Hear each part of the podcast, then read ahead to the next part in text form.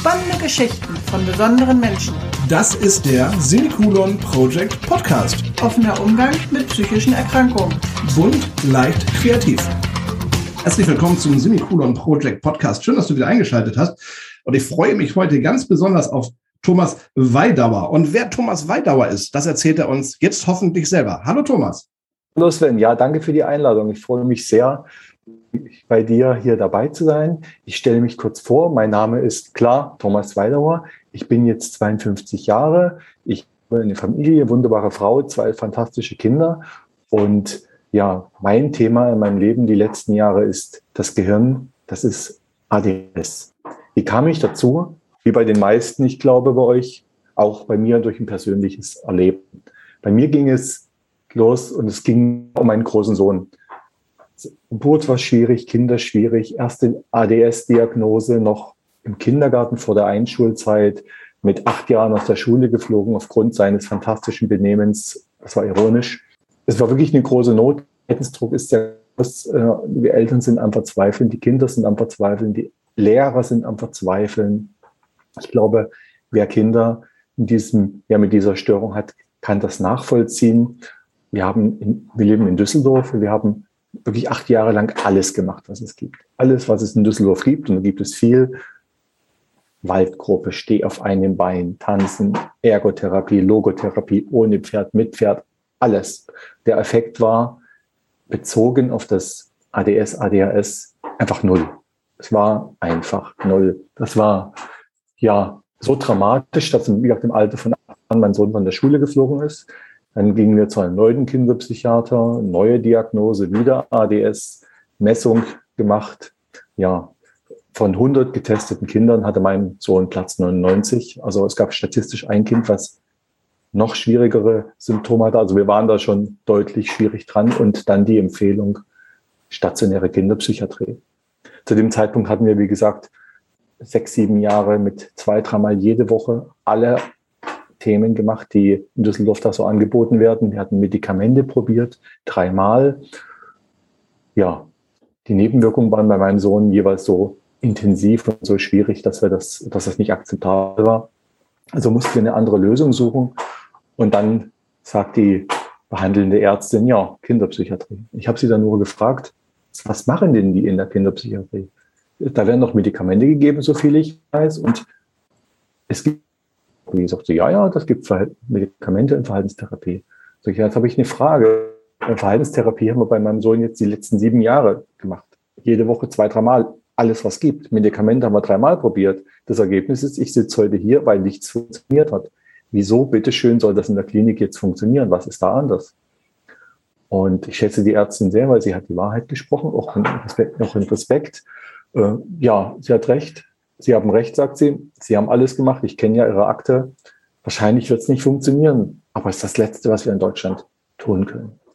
Das war keine schöne Nachricht, aber auch das war die Wahrheit. Und ich finde es immer gut, wenn man sich die Wahrheit anschaut. Die gehört auf den Tisch, dann kann man darüber reden. Ich habe dann auch mit einer Klinik telefoniert. Wir sind aber da nicht hingegangen, weil zu dieser Zeit haben wir, das war wirklich Zufall, von irgendjemandem gehört, es gibt da ein Training, medikamentenfrei. Das gibt es aber nicht in Deutschland gibt es nur in Amerika. Äh, aber das soll helfen. Egal, was du machst, mach das. Mehr wusste ich nicht. Dann habe ich mich ans Internet gesetzt, gegoogelt, gelesen, ein Buch bestellt, gelesen und ich habe gedacht, ich glaube es nicht. Das steht nicht wirklich erklärt. Ich habe keine Ahnung, was es sein soll. Aber Eltern, die ihre Kinder lieben und verzweifelt sind, greifen nach dem letzten Strohhalm. Wir haben dann mit meiner Frau uns angeschaut, gesagt, naja, das ist die letzte Variante. Wir probieren es, weil wenn es nicht funktioniert, in die Klinik können wir immer noch gehen. Und dass die nicht funktioniert, wissen wir ja jetzt schon wurde uns ja schon bestätigt. Wir waren dann, das war vor drei Jahren, Mitte März. Und wir waren dann wirklich sehr schnell entschlossen. Ende März, zwei Wochen später saßen wir schon im Flieger in den USA, waren dann drei Monate in einem Brain Balance Achievement Center. Diese Firma Brain Balance ist äh, in Amerika eine große Firma, hat landesweit über 100 oder 120 Center, ist also bekannt. In Deutschland leider komplett unbekannt. Wir haben dieses Training dann gemacht, drei Monate kam wieder zurück nach Deutschland. Ich hatte in der Zwischenzeit schon so viel gelernt über das, dass ich das fortsetzen konnte mit meinem Sohn. Und dann sind wir nach Ende Juli, waren wir wieder bei der Ärztin. So, jetzt rede ich schon die ganze Zeit statt, statt meiner Vorstellung. Ist das okay, Sven? Ich frage nur kurz dazwischen. Genau, du hast jetzt schon so viel erzählt, Thomas. Ja. Ähm, ich finde, das ist ja auch ein super interessantes Thema. Ich würde ganz gerne wissen, Thomas, viele Eltern sagen dann ja irgendwann, oh, mein Kind hat ADHS, oh, mein Kind hat dieses Aufmerksamkeitssyndrom. Das kommt mir teilweise dann so vor, wo ich dann denke, so Mensch, ist es eine Modeerscheinung oder äh, ist es irgendwie so ein gewisses Abschieben so, ich muss das Kind irgendwie stillstellen mit Medikamenten? Wie kriege ich erstmal raus, ob mein Kind überhaupt ADHS hat? Und was ist denn das überhaupt, ADHS? Das wäre doch mal ganz interessant, glaube ich. ADHS steht für ja Aufmerksamkeitsdefizitstörung mit Hyperaktivität. Äh, das gibt es auch als ADS oder als ADHS Typ 3 ohne Hyperaktivität. Der Unterschied im, im Gehirn ist äh, sehr gering. Bei dem einen Kind ist, wenn die Aufmerksamkeit weggeht, springen die halt über Tisch und Bänke. Dann bekommen die eine motorische Unruhe.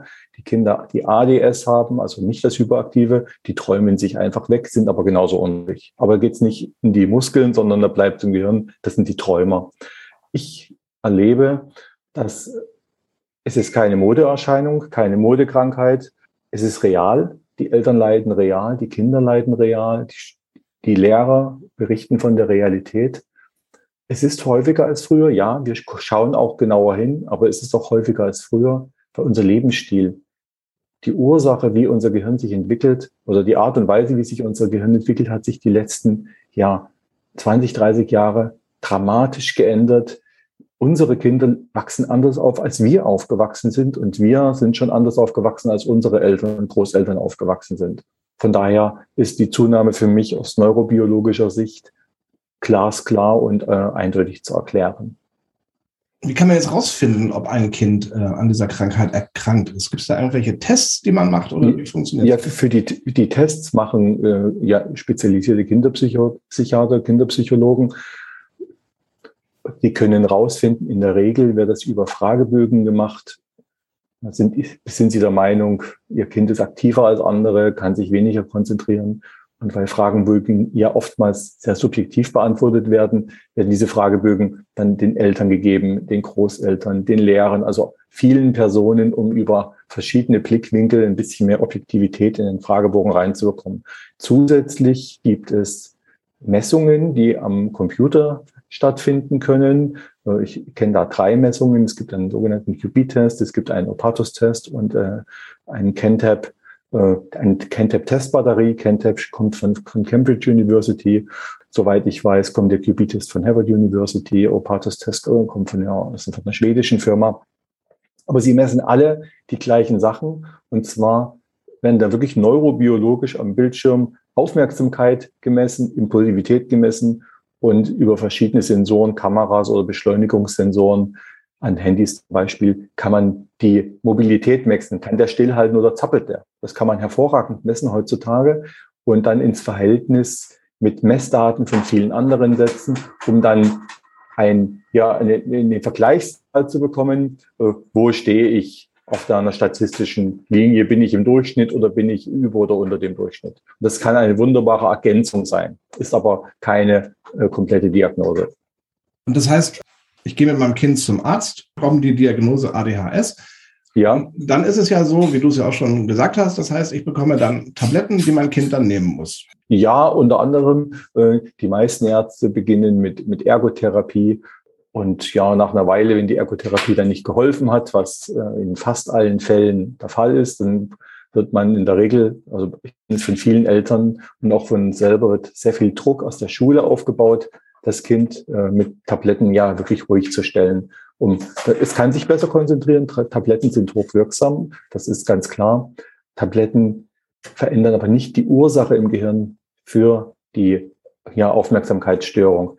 Die Aufmerksamkeitsstörung kommt ja oftmals auch mit ja, Komorbiditäten oder Nebensymptomen wie einer, einer schlechten Impulskontrolle. Das sind Kinder, die lachen oder weinen, völlig unangemessen, die schreien, die explodieren, ähm, können übergriffig sein, haben oftmals auch Probleme im Lernen, können sich Sachen nicht merken, vergessen Sachen, gehen ins Bad, wollten sich die Zähne putzen, stehen an der Tür, wissen nicht, was sie wollen, müssen wieder zurückgehen. Also viele dieser Geschichten hängen mit der Gehirnentwicklung zusammen. Wobei die Hyperaktivität und die Aufmerksamkeitsstörung nur ein ja sehr prominenter Teil ist, den man in der Schule sehr gut sieht, wenn die Kinder dann in den Leistungen sehr schlecht sind, obwohl sie im Gespräch durch eine oftmals wirklich hohe Intelligenz auffallen.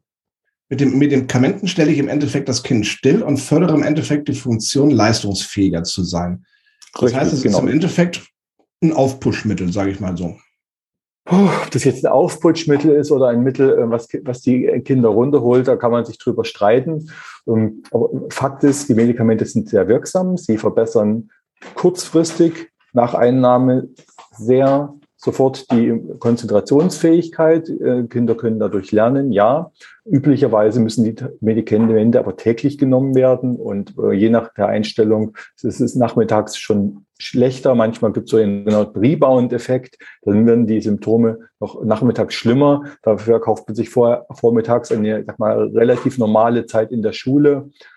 Also Symptombekämpfung sind Tabletten sicherlich eine gute Geschichte, weil sie kurzfristig wirken, sind aber adressieren nicht das Problem im Gehirn und sind also keine dauerhafte Lösung. Was ist denn die dauerhafte Lösung? Was kann man denn da machen, Thomas? Ja, das ist eine gute Frage. Genau die Frage habe ich, mich auch, habe ich mich auch gestellt. Was kann man tun? Ich glaube, die Frage stellen sich alle verzweifelten Eltern, stellen sich sicher auch die Ärzte. Wir haben äh, mit dem Training, was wir in Amerika durchgeführt haben, unglaublich positive Erfahrungen gemacht. Wie ich sagte, wir haben äh, sein körperliches Training, wo wir die natürliche Gehirnentwicklung im Prinzip im Nachbau unterstützen. Ich spreche nicht gerne von einer Entwicklungsstörung, sondern von einer teilweisen Entwicklungsverzögerung. Unterschiede sind, eine Verzögerung kann man nachholen, wenn man Gas gibt. Und genau das wird mit dem Training gemacht. Wir können also über alle Sinne, sehen, hören, riechen, fühlen, Balance, Körperwahrnehmung, Propriozeption, alle diese Themen, Selbstgeschmack, alle Sinne können wir benutzen, um das Gehirn gezielt in Bereichen zu stimulieren. Ein gesundes Gehirn vernetzt sich dann, wenn das mit einer ordentlichen Ernährung, ordentlichen Schlaf kombiniert ist, ordentlicher Lebensstil. Und dann kann man die Ursachen, die zu schwachen Hirnbereiche, die die Ursache für ADS, für Konzentrationsstörungen oder auch für Ticks sind, die können dadurch angeregt werden, sich zu vernetzen. Und wenn die sich vernetzt haben, sind die schneller, sind stärker im Vergleich zu den anderen Gehirnarealen, die die Ursache für diese Geschichte sind, kommt das Gehirn sozusagen mehr ins Balance, ist ausbalanciert und kommt dem Idealgehirn wieder nahe. Und im Idealfall ist unser Gehirn ein sehr balanciertes System, ein selbstregulierendes System, was sich selbst gut anregen kann, aber auch selbst gut dämpfen kann. Und wenn, die, wenn wir Probleme in der Anregung oder in der Dämpfung haben, bei Aufmerksamkeitsstörungen ist, haben wir ein Problem mit der Dämpfung. Wir können nicht sagen, ich lasse das andere sein, ich, ich gucke nur auf eins, weil das heißt nicht, ich gucke auf eins, sondern ich gucke auf alles andere nicht. Das muss ich ausblenden. Das heißt, es ist ein Bremsproblem im Gehirn. Und wenn wir das verstärken, gehen die Symptome ganz natürlich weg. Das ist meine persönliche Meinung. Das, das Spannende war, ich komme noch ganz kurz auf meinen Sohn zurück. Wir hatten das Training vier Monate dann durchgeführt, sind wieder zum Arzt, dann einen gleichen Messtest gemacht, so einen QB-Test, da habe ich auch die Messprotokolle vorliegen und wo mein Sohn zu Beginn des Trainings wirklich eine extrem schwere Störung hatte. Wie gesagt, von 100 Kindern hatte er Platz 99 und war er dann nahe dem statistischen Mittelpunkt, war also auf Platz 66 gerutscht. Die Ärztin sagte wirklich wörtlich, das hat sie noch niemals gesehen. Mein Sohn oder unser Kind wäre in zwei von drei Kriterien gesund. Das ist innerhalb von vier Monaten im Gehirn umgebaut worden. Ja, und die Ergebnisse in der Schule haben dann das auch bewiesen, dass das im Alltag ankommt. Wo früher Fünfen und Sechsen standen, stehen jetzt Zweien und Dreien. Wo in der Motivation Fünfen und Vieren standen, stehen jetzt Zweien, Einser und vielleicht mal ein Dreier dazwischen. Das hat die Familie mit zurückgegeben, das hat mir meine Kinder zurückgegeben, das hat uns einen fröhlichen, unbeschwerten Alltag zurückgegeben. Ja, ich saß heute früh am Tisch, die Kinder machen irgendwie Quatsch und mein Sohn lacht das voll im Herzen und wir lachen alle mit, weil wir wirklich unbeschwert sind. Das hatte ich acht Jahre nicht in meinem Leben. Das ist das, was wir als Ergebnis erreichen können. Wir können durch ein Training, was wirklich medikamentenfrei ist, aber genau die Ursache im Gehirn adressiert. Ja. Ich habe das mal gehabt, Thomas, habe ich einen Typen kennengelernt, der hat irgendwie in Indien äh, Meditation erlernt. Mhm. Und ja. ähm, mit dem hatte ich eine Meditation gemacht und das war total irre. Habe dann anschließend mit ihm gesprochen. Und da sagte er zu mir, wenn du täglich eine halbe Stunde Meditation machst, dann ist es, also wenn du jetzt jetzt quasi ein MRT machen würdest, dann machst du drei Monate Meditation, jeden Tag eine halbe Stunde. Und dann ja. hast du ein neues MRT. Dann ist es halt sichtbar im Gehirn, dass sich da was verändert. Ist Richtig. es denn bei dir auch so? Das heißt, wenn ähm, Eltern jetzt sagen, Mensch, wir sind so wie du oder wie ihr am Verzweifeln, wir wissen nicht mehr vor uns zurück, ähm, mhm. die machen jetzt dieses, ähm, diesen Kurs bei dir. Ist es dann sichtbar irgendwann im Gehirn, wenn man ein MRT machen würde? Ja, selbstverständlich. Es gibt eine Studie bei der Harvard University von 2018, wo äh, auch MRTs gemacht sind, FI-MRTs. Vorher, nachher, kann, ich habe die auch vorliegen, kann man sich die Bilder anschauen. Man sieht signifikante Veränderungen in dieser Studie im, im rechten, äh, in der rechten Hemisphäre. Äh, was, was du gesagt hast, ist völlig richtig. Nach drei Monaten Meditation täglich ist der präfrontale Kortex der rechten Hemisphäre, kann bis zu 0,8 Millimeter dicker werden. Diese Zahlen sind äh, durch Studien abgesichert. Und das Spannende ist, äh, wir arbeiten im sehr, sehr gleichen ja, äh, Gehirnbereich wie Meditation. Wir arbeiten über den Körper, weil Kinder, die sich nicht konzentrieren können, können auch keine halbe Stunde meditieren. Das müssen sie erstmal hinkommen. Wir können über den Körper diesen Bereiche stimulieren, bis die sich vernetzen, auch dicker werden, auch besser vernetzen. Und danach kann man das wunderbar mit Meditation kombinieren. Also da ja, das ist äh, im Prinzip genau das Gleiche. Das ist ein Feature, was wir auch mitbenutzen, wenn es die Kinder denn schon können. Jetzt frage ich mich natürlich, ich nehme auch Medikamente für meine psychischen Erkrankungen. Und jetzt sagst du, ähm, ich sage mal, dieses ADHS ist ja auch im Endeffekt eine psychische Erkrankung. Warum gebe ich in Deutschland oder weltweit starke Medikamente, die ja nicht gesund sind für den Körper? Wenn ich aber auch die Möglichkeit habe, so wie du es machst mit deinem Unternehmen, Kinder beziehungsweise auch Erwachsene ohne Medikamente zu heilen. Und das ähm, du hast ja gesagt, das ist ja auch äh, belegbar, dass es funktioniert. Ja, also äh, wir sind äh, juristisch, ich bin kein Arzt, deswegen heile ich nicht. Also wir, wir machen ein Training, was Verbesserungen geben kann. Da lege ich juristisch sehr viel Wert darauf. Ähm, das ist auch wichtig. Also es gibt keinerlei Heilsversprechen, ganz klar. Aber ja, unser Training hat eine Wirkung. Neurowissenschaftler können das bestätigen. Was wir machen, ist angewandte Neurowissenschaft. Warum das nicht gemacht wird. Ja, ich sage noch was, äh, eigentlich was ganz Schlechtes für mich selber. Wir haben, in, ich glaube, so ziemlich das schlechteste Geschäftsmodell der Welt, weil wir sagen den Menschen, ihr müsst eure Gewohnheiten verändern. Weil das Gehirn ist ja immer das Ergebnis des gesamten Inputs, der über unsere Sinne und unsere Gedanken in unser Gehirn kommt. Das macht ja die Vernetzung aus. So. Und woher, woher kommt der Input? Natürlich aus unserem Lebensstil, aus unseren Gewohnheiten kommt der meiste Input ins Gehirn. Wenn jetzt mein Gehirn eine Entwicklung genommen hat, die nicht perfekt wünschenswert ist, sage ich mal, dann äh, ist es naheliegend an der Ursache, also einem Input zu suchen. Und äh, man, damit man das ändern kann, muss man den Input ändern. So, jetzt die Frage, was ist einfacher, eine Pille schlucken oder äh, Gewohnheiten zu verändern? Na klar, es ist natürlich äh, einfacher, eine Pille zu schlucken. Ähm, genau. Ich suche ja auch immer noch die Wunderpille, aber die gibt es ja nicht. Aber mittlerweile habe ich mich damit abgefunden. Aber es ist ja wirklich so, genau. Thomas, wenn ich jetzt im Bereich der psychischen Erkrankung bin, dann heißt es ja, ja, und ich nehme Medikamente, dann heißt es, ich soll kein Alkohol trinken, ich soll keinen Kaffee trinken, ich soll nicht rauchen, ja. ich soll mich gesund ernähren, ich soll Sport treiben. Prinzipiell ähm, immer eine gute Idee, richtig. Ja, ja, genau. Ist es denn bei ADHS auch so, dass man sagt, wenn das Kind jetzt auf gewisse Dinge verzichtet, ich denke jetzt einfach mal an Zucker, bringt das denn auch schon was? Weil du sagtest ja, ich muss ja im Endeffekt hingehen und meine Gewohnheiten ändern. Das heißt, ich muss auch die Gewohnheiten des Kindes ändern. Ja, richtig, genau. Und das Kind kann natürlich seine Gewohnheiten nur dann ändern, wenn das Kind in einem, in einem sozialen Umfeld lebt, das die wünschenswerten Gewohnheiten vorlebt. Das bedeutet für die Eltern meistens bitte auch ihre Gewohnheiten zu ändern, weil die Kinder einfach alles nachmachen. Das ist seit Jahrtausenden so, da leiden alle Eltern drunter, aber das wird wahrscheinlich auch immer noch so bleiben. Das heißt, ja, wir müssen das ändern und ja, Ernährung ist sehr, sehr wichtig. Ernährung gehört zu den fünf größten Hebeln, die wir haben als Mensch, um unser Gehirn aktiv zu beeinflussen. Und das wäre äh, sehr unklug, diesen Hebel liegen zu lassen. Ne, wir sprechen von der Gehirn-Darm-Achse. Das Gehirn steuert logischerweise den Ausstoß von Verdauungsenzymen. Auf der anderen Seite bedankt sich der Darm und das enterische Nervensystem beim Gehirn, indem er alle benötigten Nährstoffe in der richtigen Zeit und Menge zur Verfügung stellt. Ne, in Teilbereichen werden bis zur Hälfte der Neurotransmitter im Darm gebildet und dann über das Blut ins Gehirn geschafft. Wenn das im Darm schon nicht funktioniert, kann das Gehirn sich auch nicht bilden. Gehirngerechte Ernährung, gehirngerechter Lebensstil ist im Prinzip mein, ja, die Zusammenfassung, was das im Einzelnen bedeutet. Das muss man schauen. Grundsätzlich ist aber, äh, ja, eine, eine, eine, eine Lebensstil gemeint, in dem wir Menschen als Menschen uns entwickelt haben. In, Menschen leben seit zwei Millionen Jahren Steinzeit. Das Gehirn, was wir heute haben, ist von dem Gehirn nicht weit entfernt. Das ist praktisch das gleiche Gehirn. Aber wie die Menschen, die damals überlebt haben, mit welchen Fähigkeiten, mit welchem Lebensstil sind sie stärker geworden als die anderen und konnten überleben? Das sind die Fähigkeiten, die wir auch heute trainieren müssen. Das heißt Bewegung. Äh, damals haben die auch nicht so viel Alkohol getrunken. Ich glaube, geraucht haben sie auch nicht.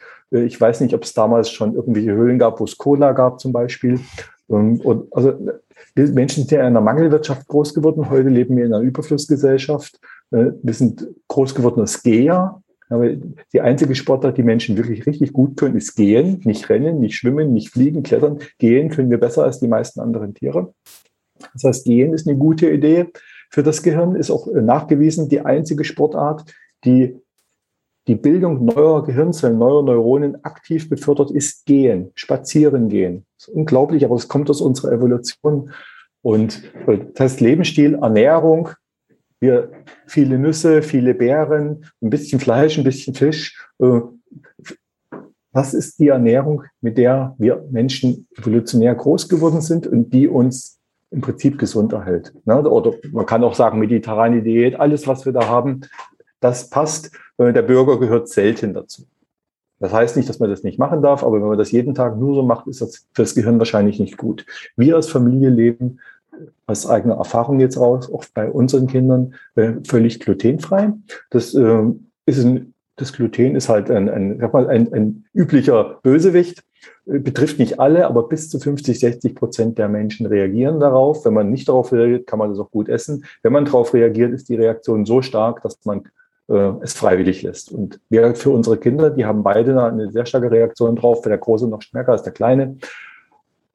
Und damit das funktioniert, müssen wir als Eltern das positiv vorleben. Deswegen gibt es bei uns zu Hause da gar nichts. Wir haben uns also da umgestellt. Ja, Ernährung, einer der Top 5 Hebel, die wir haben. Sehr gut, passt. Auf jeden Fall tun. Ist Teil unseres ja, Coachings, dass wir ganz genau uns anschauen und auch Hilfe, ganz praktische Hilfestellung geben. Zucker, Gluten, wobei Zucker süß ist nicht Problem, aber der Industriezucker ist das Problem. Viele, viele, äh, es gibt ein paar gute E's, aber es gibt viele böse E's, haben große Listen, die wir unseren ja, Coaches und Trainingspartnern da zur Verfügung stellen. Viele Themen, die wir verbessern können. Das ist, würde man nicht lassen. Das kann, es gibt Studien dazu zur Ernährung von der Universität Freiburg, dass Ernährung bei bis zu 50, 60 Prozent der Kinder messbare Symptomverringerung bis hin zur völligen Symptomfreiheit bringen kann. Also das ist ein Riesenhebel, würde man nicht liegen lassen, wenn man den hat. Ich finde das total spannend, was du gerade sagtest mit dem Darm und Hirn, mit der Darm- und Hirnachse. Ich wusste das gar nicht. Und irgendwann hatte mich ein Kumpel angesprochen und sagte, du, es gibt da ein Buch, ähm, die Darm-Hirn-Connection. Ich sage, was hat denn der Darm ja. mit dem Hirn zu tun? Und dann habe ich mich da auch so ein bisschen reingelesen. Und es ist super interessant irgendwie, ähm, dass ja. der Darm so viel Einfluss aufs Gehirn hat. Das ist äh, irre, das wusste ich gar nicht. Ja, das ist äh, eine sehr, sehr spannende Geschichte. Das heißt, ähm, wir, können kein gesundes Gehirn haben, wenn unser Darm nicht gesund ist. Aber, aber die gute Nachricht ist ja, und die gute Nachricht ist wirklich die gute Nachricht, ich kriege doch viel schneller meinen Darm durch ordentliche Ernährung gesund als mein Gehirn. Das ist nämlich die Folgeerscheinung. Ich kann das Gehirn vielleicht nicht direkt adressieren. Das fällt uns sehr schwer. Wie wollen wir das machen? Eine Spritze rein, das wollen wir alle nicht. Aber wir können über unsere Sinne und über unseren Darm, unser Gehirn direkt adressieren. Und das ist doch eine tolle Nachricht, weil das gibt uns einen dicken, dicken Knopf, den wir drücken können.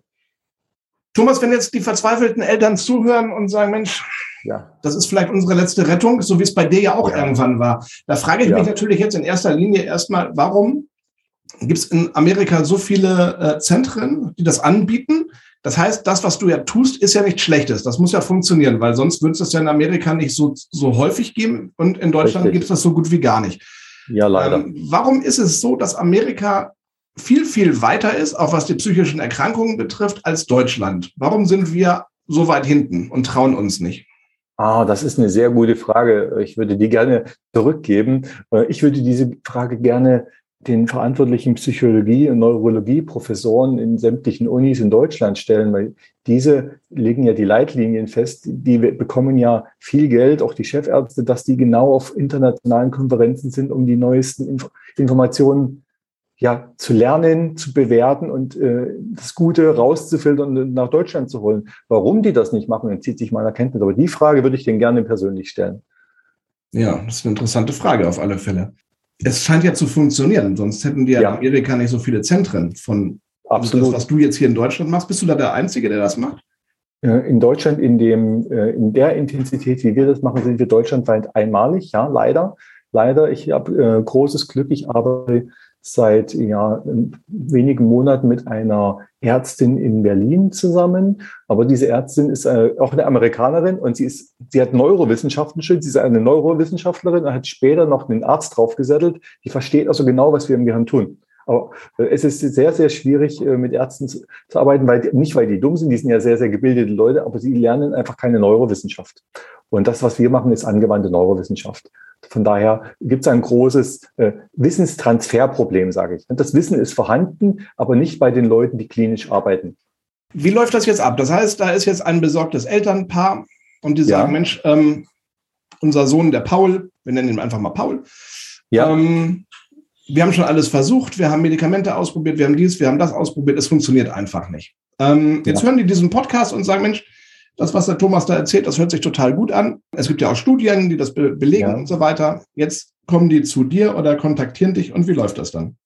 Also ich biete einen Infoabend an, aber in der Regel möchten Menschen dann auch ein persönliches Beratungsgespräch. Da nehme ich mir auch sehr viel Zeit, immer öfter eine Stunde oder manchmal anderthalb Stunden, weil es geht ja wirklich um das Liebste, was die Menschen haben, um ihre Kinder. Das ist bei mir ja genau das Gleiche. Das kann ich sehr gut verstehen. Ich berate sie erstmal, erkläre was sind die Ursachen im Gehirn und wieso kann so ein Training überhaupt funktionieren? Das ist ein bisschen Erklärung, aber ich habe das ja selber als Nichtmediziner gelernt und habe mir dadurch sehr viel Sprachbilder überlegt, wie ich das für mich selber erkläre und damit kann ich es heute auch Nichtmedizinern, ich denke in einer sehr plastischen Weise, aber natürlich neurologisch auch völlig korrekt erklären.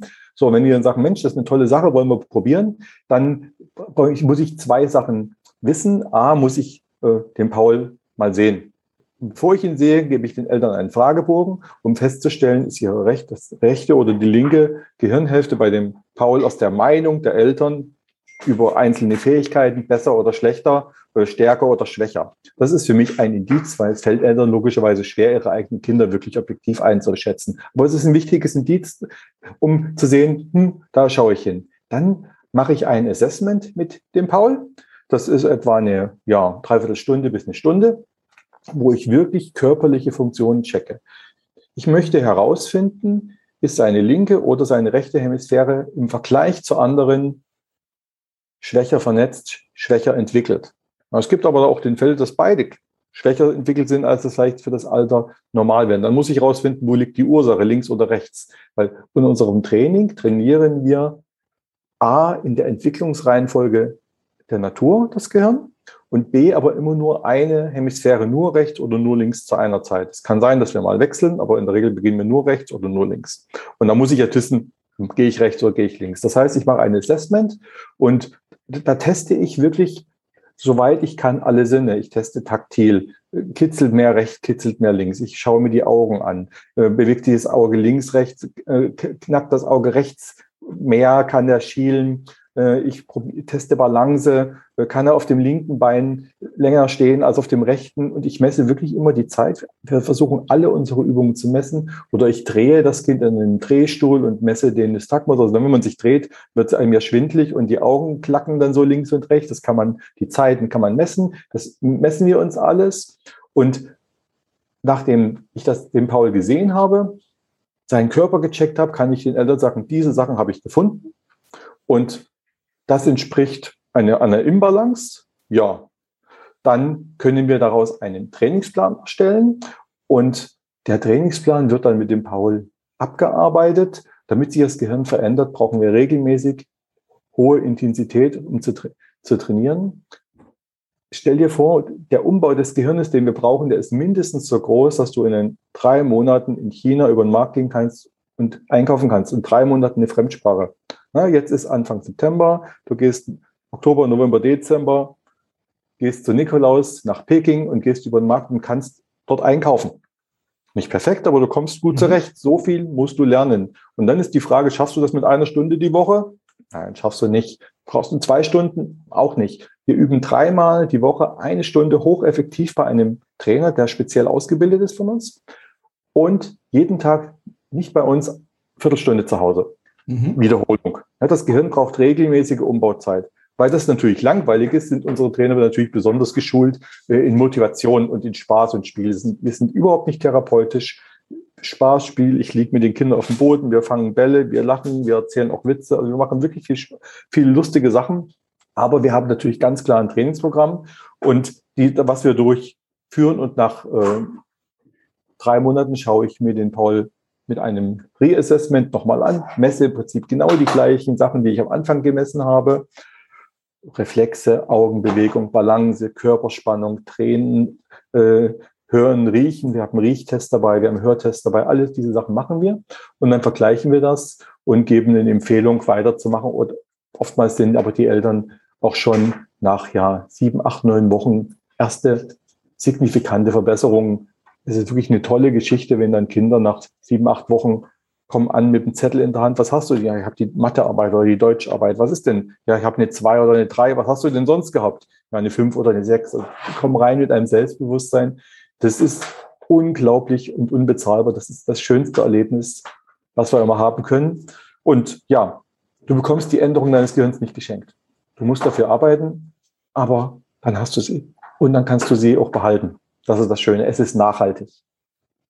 Und es ist ja anhand der, was du ja gerade sagtest, anhand der Schulnoten oder des Verhaltens ist es ja, ähm, ähm, sieht man ja die Erfolge. Ne? Das heißt, äh, genau, wenn genau. du von, einer, von 5, 6 auf 2, 3 auf einmal unterwegs bist, ist das natürlich eine ganz coole Geschichte irgendwo, ja, auch fürs Kind. Ne? Und das in der Regel durch quer durch alle Fächer, also nicht punktuell in einem, sondern wirklich quer durch alles. Das ist richtig, ja. Das ist das, weil das Gehirn kann es dann auf einmal, dann kann es das natürlich überall, ist ja logisch. Das ist richtig. Und es ist nachhaltig. Das ist das Wichtige. Gibt es denn diese Geschichte, dieses ADHS, auch bei Erwachsenen? Da haben wir jetzt noch gar nicht drüber gesprochen, oder ist es nur eine Kindergeschichte? Äh, ADHS aus neurologischer Entwicklungsverzögerung wächst sich im Normalfall nicht aus. Das heißt, es bleibt lebenslang bestehen. Äh, Erwachsene nach der Pubertät entwickeln in der Regel Strategien, wie sie damit überleben können aber leiden natürlich trotzdem. Ich kenne aus Deutschland jetzt keine aktuellen Zahlen, ich kenne Zahlen aus den aus USA und äh, da haben Kinder äh, 18, 19 Prozent haben neurologische Entwicklungsstörungen aus Kindheit und Erwachsene liegen bei 15, 16 Prozent. Das heißt, es ist ein geringerer Prozentsatz, aber nicht viel und wahrscheinlich liegt es daran, dass die Erwachsenen einfach nicht alle getestet sind, wie man das heute bei den Kindern machen. Also es wächst sich nicht aus. Nein. Also therapiert ihr dann eigentlich nur Kinder? Nein, wir, äh, das Training ist grundsätzlich äh, fast altersunabhängig. Wir, können, wir brauchen mindestens vier oder fünf Jahre, dass das Kind beginnen kann. Es muss in der Lage sein, einfache, spielerische ja, Übungen mit uns durchzuführen. Also bei einem dreijährigen Kind geht's noch nicht. Das müsste man speziell dann durch einen anderen Kindertherapeuten trainieren lassen, der weiß, wie man ein Kind dann passiv bewegt, ohne ihm zu schaden. Das, also ab vier, fünf Jahre, wenn das Kind das selber kann, können wir das. Ansonsten äh, die Neuroplastizität, die die Basis unseres Trainings ist, hört erst auf im Moment des Todes. Das heißt, wir können auch noch einen 80-Jährigen trainieren, wenn er das möchte. Wichtiges, Neuroplastizität ist, nimmt ab mit dem Alter. Also die meisten Kinder, die wir trainieren, sind zwischen sechs und äh, elf, zwölf Jahre alt. Da ist übrigens üblicherweise die Neuroplastizität am höchsten und geht's am schnellsten. Aber wir haben schon sehr erfolgreich auch 42, 43-Jährige erwachsene Männer, Frauen trainiert, die auch nach drei Monaten messbare Verbesserungen haben. Mir ist es halt immer wichtig, es muss sowohl messbar sein, objektiv, als auch subjektiv erlebbar sein. Ich will beides kombinieren. Nur Messbarkeit wie Blutwerte, die keiner merkt, ist auch keine Motivation, langfristig was zu machen. Nur erleben ohne Messbarkeit ist für mich persönlich ein bisschen zu viel Esoterik. Ähm, ich möchte beides haben. Es muss wissenschaftlich korrekt messbar sein, es muss wiederholbar sein, aber es muss auch Nutzen und ja, es muss Nutzen im Alltag bringen für die Motivation. Finde ich auch total wichtig, dass es messbar ist, dass du halt ähm, selber als ja. Betroffener auch ähm, Erfolge erzielst oder auch Erfolge siehst, weil ähm, wenn, wenn du jetzt Medikamente schluckst oder halt so eine Therapie machst und, und du siehst halt nicht, da passiert irgendwas, dann sagst du ja auch, warum mache ich denn das überhaupt? Eine Sache ist da zu beachten, das erkläre ich auch gerade älteren Kindern und äh, Erwachsenen, ähm, die man selber merkt es kaum. Ist aber auch völlig logisch. Wir Menschen wollen ja in der Regel selten was falsch machen. Aber wenn mein Gehirn jetzt, sag mal, komisch verschaltet ist oder und ich, ich, ich komme in eine Alltagssituation, dann reagiere ich so, wie mein Gehirn neurobiologisch verschaltet ist. Das kann halt durch ADHS mit Rumrennen sein. So. Aber ich denke ja, in dem Moment mache ich alles richtig. Ich mache es halt nur falsch, aber nur in den Augen der anderen. In meinen Augen ist es ja trotzdem richtig. Jetzt ändert sich die Neurobiologie in meinem Gehirn. Das heißt, gleiche Situation. Das Gehirn rechnet aber anders. Das heißt, ich habe andere Ergebnisse. Ich bleibe sitzen. Aber dieses Denken, ich mache alles richtig, ist ja in beiden Fällen gleich. Ja, das heißt, ich selber merke es kaum. Aber ich merke es natürlich ganz stark am Feedback meiner Umgebung zu mir. In dem einen Fall meckern sie halt mit mir permanent, setz dich hin, tu dies, tu das, tu wenig, hör auf. Und bei dem anderen Fall sagen sie halt gar nichts oder ich kriege positives Feedback. Sagen, hey, hast du toll gemacht oder hey, du kannst einfach viel lernen. Also man merkt es mehr aus dem Feedback. Das nähere Umgebung merkt es meistens am stärksten. Und geben natürlich aber dann das Feedback. Klingt super. Wie ist ja, das jetzt? Du hast gesagt Düsseldorf und Berlin. Jetzt Düsseldorf und Berlin sind wir aktuell. Jetzt genau. komme ich aus Walsrode. Was mache ich denn jetzt? Ja, das ist wirklich ein Problem. Ähm, das, also wir, wir bekommen oft Anfragen von außerhalb dieser beiden Städte. Wir haben Leute in Düsseldorf, die kommen von Aachen oder von Gladbeck, also 50, 60, 70 Kilometer. Ist, oder von Süden von Köln, was die Maximalstrafe ist, weil man muss an Köln vorbei, nicht weil Köln, aber die Autobahn ist ja immer zugestaut. Ja. Also das ist schwierig. Wir haben im Lockdown probiert, remote zu trainieren auch über Video. Das funktioniert sehr schlecht, weil die Kinder können sich ja nicht konzentrieren. Die können mhm. das halt nicht. Das ist, und ne, Remote am Computer funktioniert hervorragend, wenn man sich konzentrieren kann. Aber man kann es da nicht lernen. Aber wenn die mit mir im Raum sind, kann der selbst, wenn der mal keine Lust hat, ich habe nach zwei, drei, nach fünf Minuten habe ich ihn wieder und ich kann das Training fortsetzen. Aber das ist die, bedingt die physische Nähe, dass ich halt da bin, wenn der Trainer da ist. Für Leute, die in Walsrode leben, äh, habe ich momentan nur zwei Varianten. Und eine dritte bauen wir eine Variante, das hatten wir schon, kommen nach Düsseldorf oder Berlin. Drei, sechs Wochen. Und wir machen sechs Tage die Woche ein Training. Das ist nicht perfekt wie dreimal äh, die Woche für ein Vierteljahr, weil das Gehirn braucht ja trotzdem Zeit zum Umbauen, aber es ist schon sehr, sehr, sehr, sehr guter Start. Hatten wir. Wir hatten Leute von der, von der Küste, ähm, von Charbeutz, wir hatten von Leute von Ulm bei uns, die sind wirklich hergekommen das war toll. Die haben wirklich beide tolle Ergebnisse, weil die natürlich dann sehr fokussiert waren, das Training sehr ernst genommen haben. Das ist die eine Variante, können aber die wenigsten Leute. Die zweite Variante, die ich äh, aktuell auch anbieten kann, ich sage, komm her, zwei, drei Tage, ich mache den Check, ich bilde die Eltern aus als Trainer und ihr könnt das Training selber machen. Und wenn ihr noch besser sein wollt, bringt ihr irgendeinen Nachbarsjungen oder Tochter mit oder irgendjemanden, der das Training machen kann, das nicht die Eltern sind. Weil die Eltern sind in der Elternrolle gut, aber als Trainer schlecht. Es gibt einen Grund, warum alle Leistungssportler Trainer haben und die wenigsten Trainer sind die Eltern. Das passiert an einen von 10.000, ja, da gibt's das, aber normalerweise sind das andere Menschen, weil die Rolle anders ist. Das heißt, es ist gut, wenn das jemand anders macht, aber das ist eine Variante, die geht deutschlandweit, kommt zu mir zwei, drei Tage, ich mache den Check, ich übe das mit dir, ich bilde dich aus oder ich bilde äh, ein, ein, eine Vertrauensperson von dir aus, die braucht nur eine große Empathie, die kann im Rollstuhl sitzen, die braucht nur eine große Empathie, um dich zu motivieren, eine Sache zu machen, die du regelmäßig machen musst, weil Gehirn umbauen braucht Regelmäßigkeit und das ist gerade für Leute mit Konzentrationsthemen langweilig und dafür braucht es Empathie. Und wenn, wenn die Person das hat, kann die ein toller Trainer sein.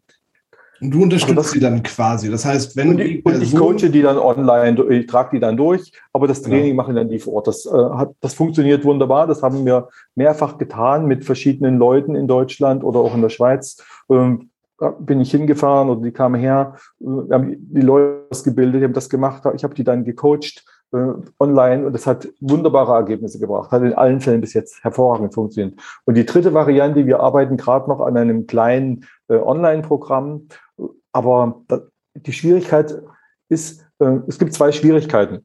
Bei Online A, die überstarke Bildschirmnutzung, speziell durch Kinder unter zwölf, ist eine Ursache für die Gehirnentwicklung, die wir sehen. Also eine Ursache des Problems. Wenn ich jetzt ein Online-Programm mache, ich, äh, dann mache ich ja den, ne, dann tue ich den Teufel mit dem Belzbub austreiben. Das heißt, die Ursache kann ich ja nicht zur Problemlinderung benutzen. Das ist das eine Thema. Und die zweite Thematik, ich kann nicht wirklich sicherstellen, dass die Motivation da groß ist. Das ist dann ein sehr großer Kraftakt der Familie. Aber dann geht es auch online.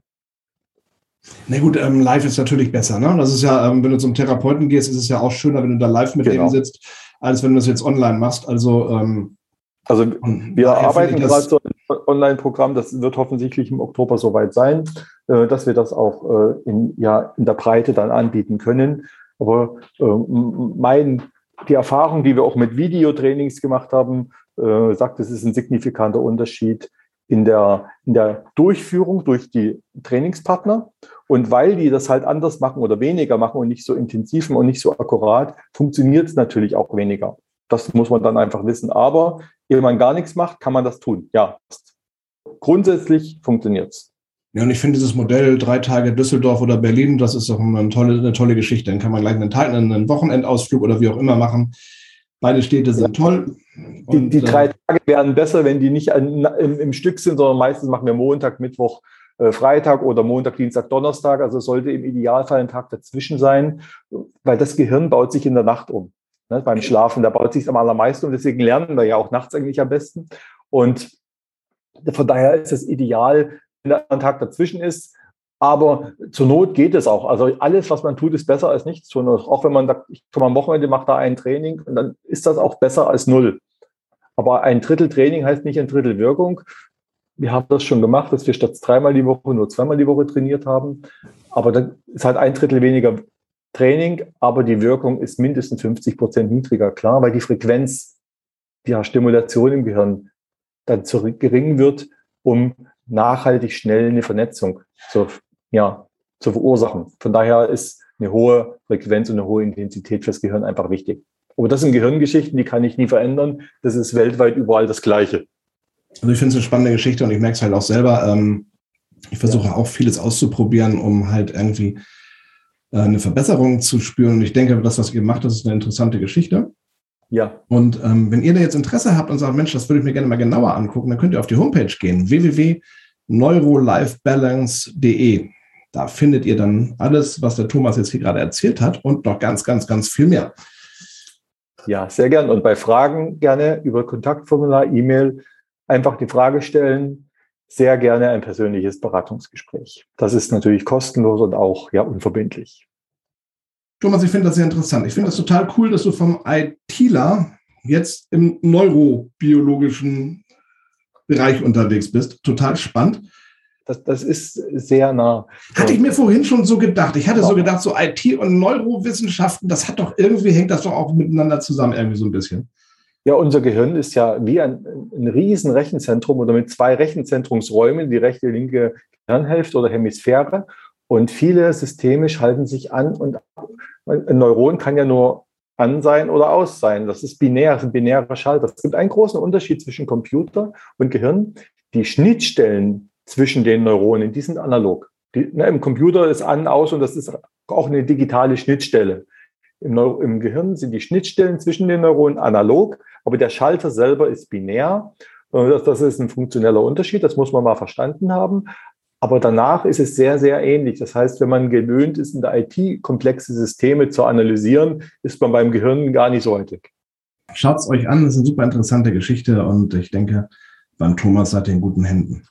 Ja, wunderbar. Ich freue mich auf euch und ich würde mich freuen, wirklich helfen zu können. Ne? Ich, ich mache das aus, aus, aus Leidenschaft, weil ich es gesehen habe, wie es mein Leben, das Leben meiner Kinder, meiner Frau, meiner Familie wirklich wieder in Balance gebracht hat. Das ist mir ein Herzensanliegen.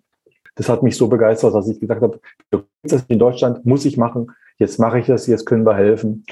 Und das ist das schönste Erlebnis, das wir haben, wenn wir Kinder haben, die kommen und auf einmal können die lesen, obwohl die schon vier Jahre lang alle Lesetherapien gemacht haben.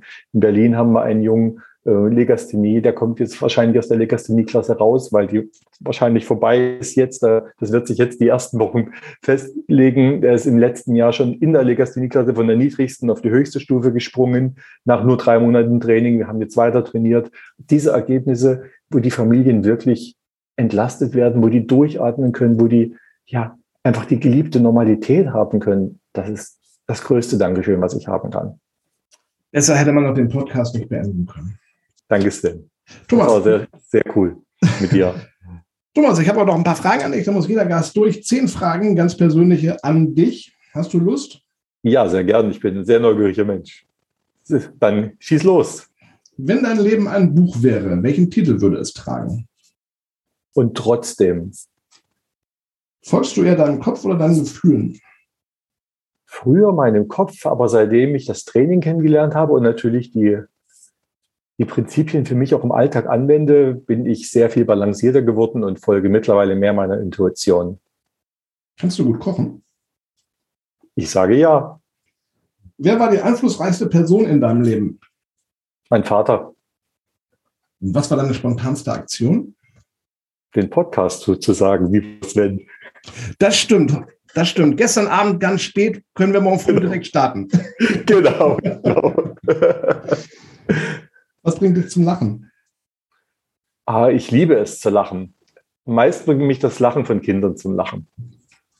Was darf in deinem Kühlschrank niemals fehlen? Bautzner Senf. Habe ich auch, tatsächlich. Ich hoffe nur auf diesen Bautzner Senf, tatsächlich. Bei ähm, Düsseldorf ist Löwensenf, oder? Ja, ja, aber ich bin Bautzner Senfkind, das tut mir leid. Da müssen die Düsseldorfer ganz stark sein. Wenn dein Leben verfilmt werden sollte, wer spielt dich und warum? Das ist eine gute Frage. Auf jeden Fall eine Person mit Humor und einem starken, mit, einem, mit einer starken Persönlichkeit, ja. Name fällt mir gerade keiner ein.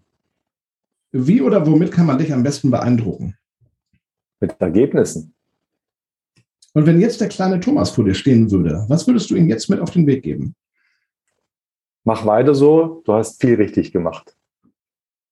Thomas, ich sage ganz, ganz lieben Dank, dass du dir Zeit genommen hast, dass wir das so spontan hinbekommen haben. Ja, ich wünsche dir ganz viel Erfolg mit dem, was du machst und ganz, ganz viele liebe, nette Kunden, die zu dir kommen. Ja, danke Sven. Ich bedanke mich auch. Du bist ein toller Interviewpartner. Mir sehr viel Spaß gemacht. Vielen Dank. Danke. Euch vielen Dank fürs Zuhören und bis zum nächsten Mal. Ihr findet uns im Internet unter www.semikolonproject.de und natürlich auch bei Facebook und Instagram.